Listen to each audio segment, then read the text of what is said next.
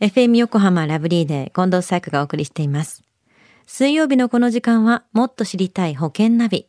生命保険の見直しやお金の上手な使い方について保険のプロに伺っています。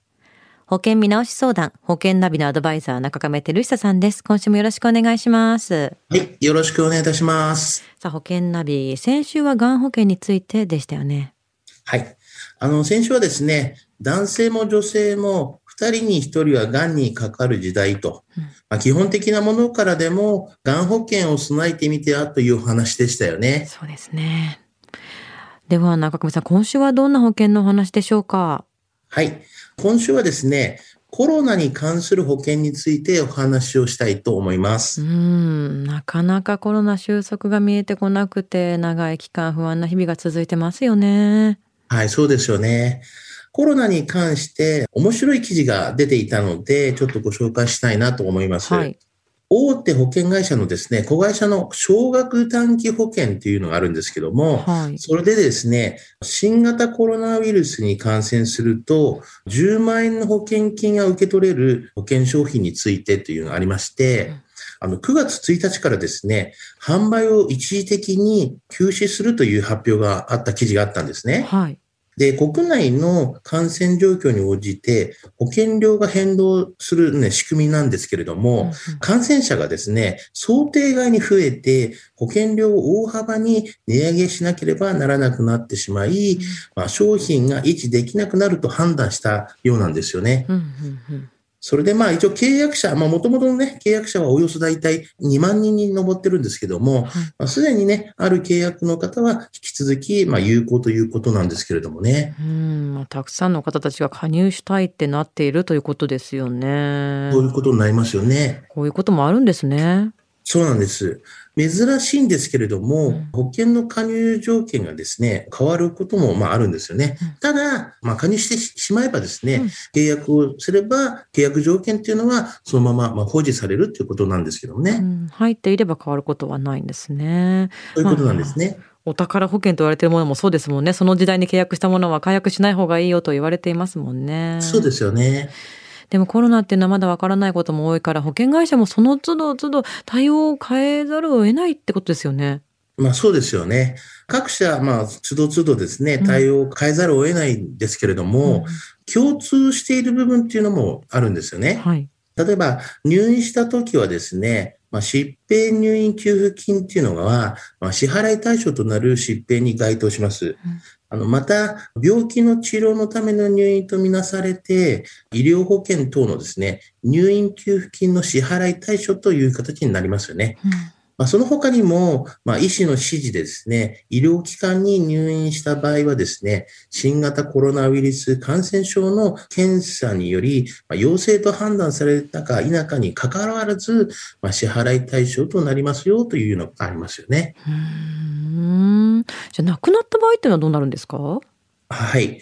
まあ、亡くなった場合はですね、よくあの、疾病による死亡保険金のまあ請求対象にもなりますから、病気が原因での死亡とみなされて、まあ、死亡保険金の支払い対象となります。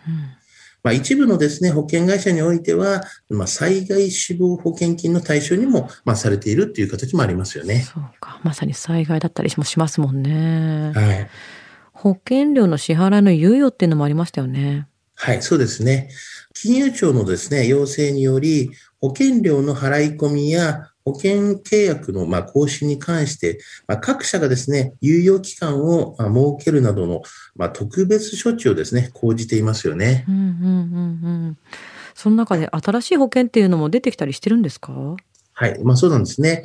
あの、新しい保険も、ね、出ていまして、まあ、新型コロナウイルスに感染して、1泊以上ですね、入院した場合なんですけれども、10万円の給付金が、ま、受け取れる医療保険とかですね、まあ、その他には、所定の感染症等ですね、まあ、入院した場合なんですけども、うん、えー、最高60万円のですね、一時金が出るような保険とかですね、はい、こういったものはですね、日帰りで入院でも大丈夫だよっていうような形になってるんですけども、うん、まあ、そういったものとか、あとは入院2枚給付金のですね、支払い額が、まあ、従来の2倍にもなる保険とか、そういったものもね、結構新しいのが出てますよね。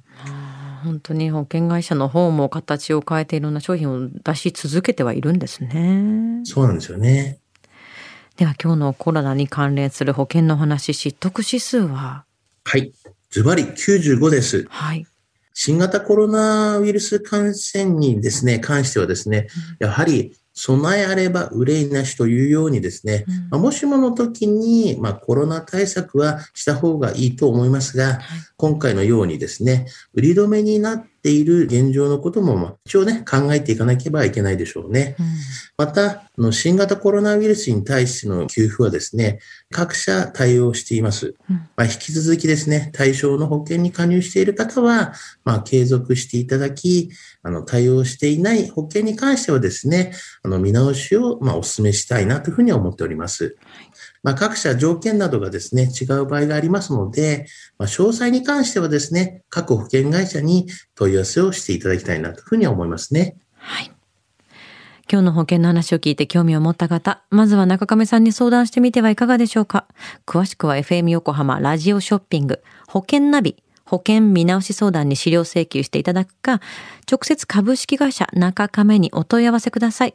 無料で相談に乗っていただけます。インターネットで中亀と検索してください。